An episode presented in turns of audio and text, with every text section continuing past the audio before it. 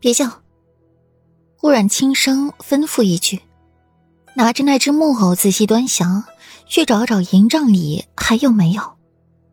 顾然看那字条，眸光愈发的深邃，扯出来放在鼻尖闻了闻，是鹿血。今日他吃的烤肉，好像就是鹿肉。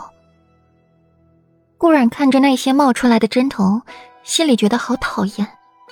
用了力气将那些针刺得更深，直到表面看不出来异样为止。顾然弄完之后，温言也找来好些个同样的木偶出来，不多不少，正好七个。哼，别人还真是看得起我，一藏就是藏七个。顾然凤眸盛满了嘲讽。让温言把那些碎针全部推进去，再把那些纸条撕下来烧掉，仅留了一只带有陆清雪字条的木偶。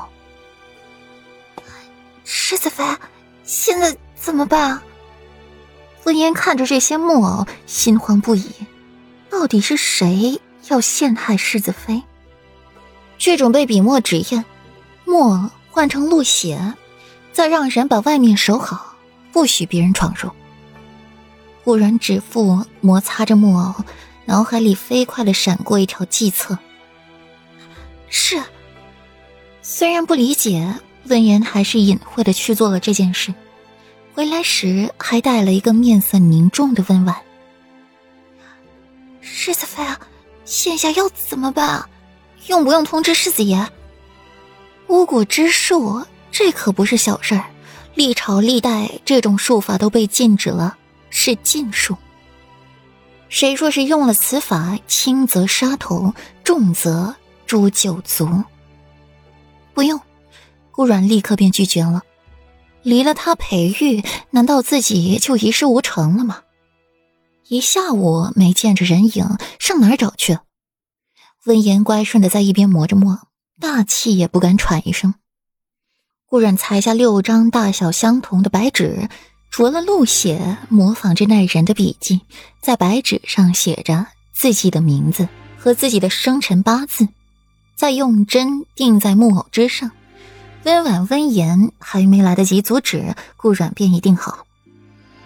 世子妃，温言控制住自己的声音：“世子妃，您怎么能，怎么可以给自己下诅咒呢？”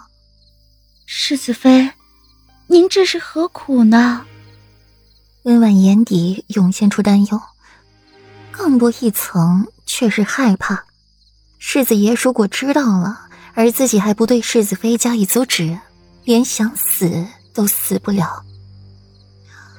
没事，顾然反应淡淡的，根本就没什么大反应。你该不会以为这东西真有效吧？顾然好笑的看了他们两人一眼，若是真有效。还费那些伤脑筋的阴谋诡计做什么？一个诅咒下去，敌人就没了，将计就计罢了。顾阮放下笔，满意的看着这七只木偶。莫奇，明日把这些东西神不知鬼不觉的藏进陆青烟的营帐。莫喜看到桌子上的东西，也是倒吸一口凉气，血淋淋的木偶。看着顾阮微沉的脸色，不敢多言，拿过东西就走，顺便去寻了墨渊，让他去寻世子爷回来。世子妃，您怀疑是三少夫人？